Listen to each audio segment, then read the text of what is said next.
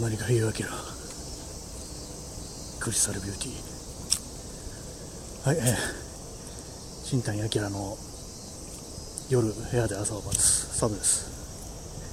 ちょっとねタイトルがタイトルが長すぎてもうちょっとうんざりしてきたんで変えるかもしれないですね。え、っとですね今日今日また外です。晴海まで今来てるんですけどあの大沢健二のイチョウ並木のセレナードセレナーデで出てくる晴海ふ頭ですね。お酒のイチョウ並木ってあれ最初外苑のイチョウ並木かなと思ってたんですけど考えてみたらあの東大本郷キャンパスのイチョウ並木じゃねえかって思ってなんだよって思ったことありますね、まあ、最近なんですけどね。東大じゃんっていう忘れてたけど。ね。で今あの選手村ですねいわゆる。オリンピックの。そこに来てるんですけど、うん、やっぱり誰もいないですね。当然。本来今年オリンピックやらずだったんだなって思うんですけど、うん、空空っぽの建物が誰も住んでない建物がずらっと並んでても完全にあれですねネオ東京ですねここは本当。ややっとちょうど太陽が雲に隠れた感じで今4時ぐらいかな今。それでようやくしのぎやすくなったんですけどさっきまで本当ガンガン太陽が出ててちょっと命の危険を感じるぐらいの暑さでしたね。暑いっていうよりなんかもう心臓やべえぞみたいな感じで、まあ、途中でコブに入ってる頭の悪そうなエナジードリンクを急いで飲み干してそれで何とか晴海までたどり着いたって感じですけど、えー、自転車で来てますここまで。自転車で。でカメラとか持ってきてるからすごい荷物が重くて。まあまあまあの大きさの三脚にミラーレスの一眼がのボディとレンズ1本。であと自転車だから工具類も乗ってて。あとは何だったかな。あとまあ自転車の鍵とか。そなんか小物で結構それ何キロぐらいあるんだろうなって感じで 5, 5キロはまずあると思います。来る途中でですね結構でかい入道雲出ててああすごいすごい入道雲夏だみたいな感じで。びっくり。まだみんな夏の終わりとか言ってるけどまあ全然いけると思いますよこれ。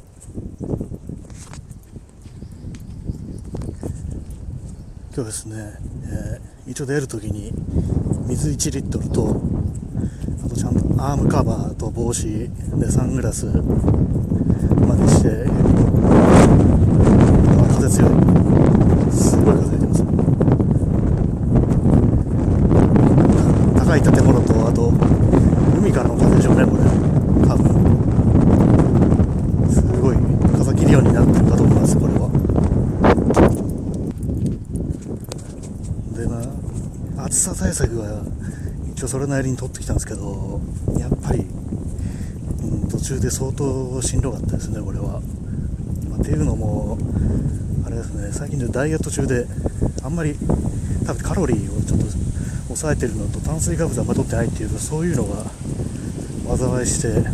ちょっと途中でグロッキーになりましたねこれは。本当に。暑さだけじゃないっていう感じでだるだるくて。足が動かないみたいな。ちょっと危なかったなって感じです。これは。塩飴とか持ってくるがそれからじゃあ出る前にちゃんとご飯を食べましょうみたいなそういう単純な結論に行き着きました。結構最近かなり絞ってて1日500キロカロリーから1000キロカロリーみたいな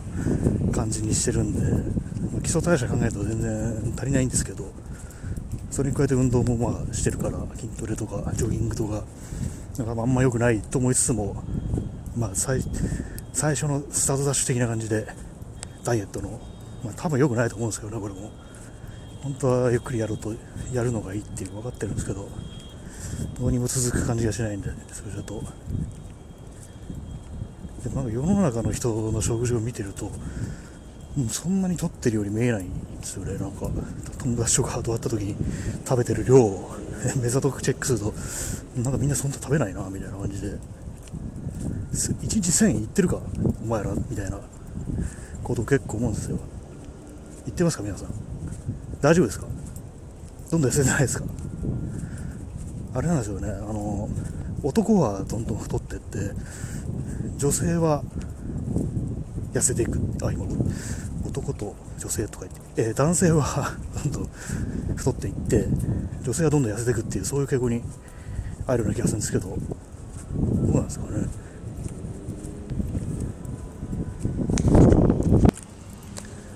また今日本当に行き当たりばったり始めたから特に喋ることないですから今晴海の水上バス乗り場かなこれは。そこに来てて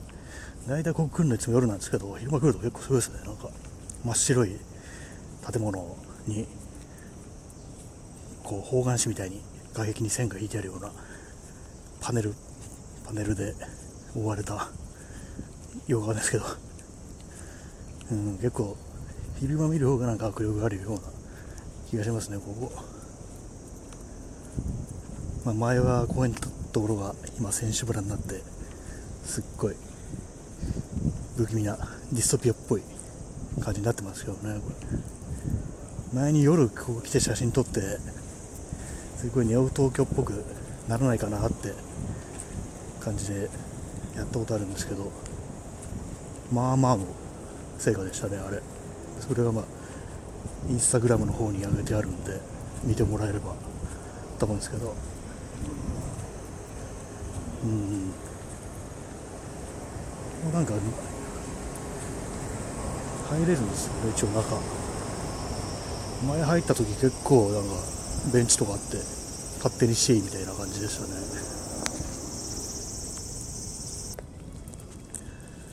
本当はねいつも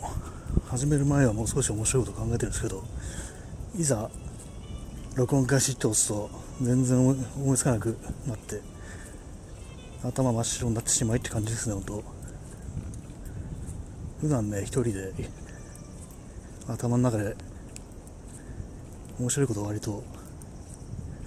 考えてるんですけど。こういざスイッチオンすると出てこないもんですよね本当まあ一人で喋ってるからだなっていう。ここですねなんか晴海の向かい向かいの方もあれですねオリンピックの施設みたいになって結構近未来っぽいような不思議な建物がありますね、まあ、何に使うんだか分かんないですけど。晴海ふ頭とっても広いですけどベンチとかそういうのは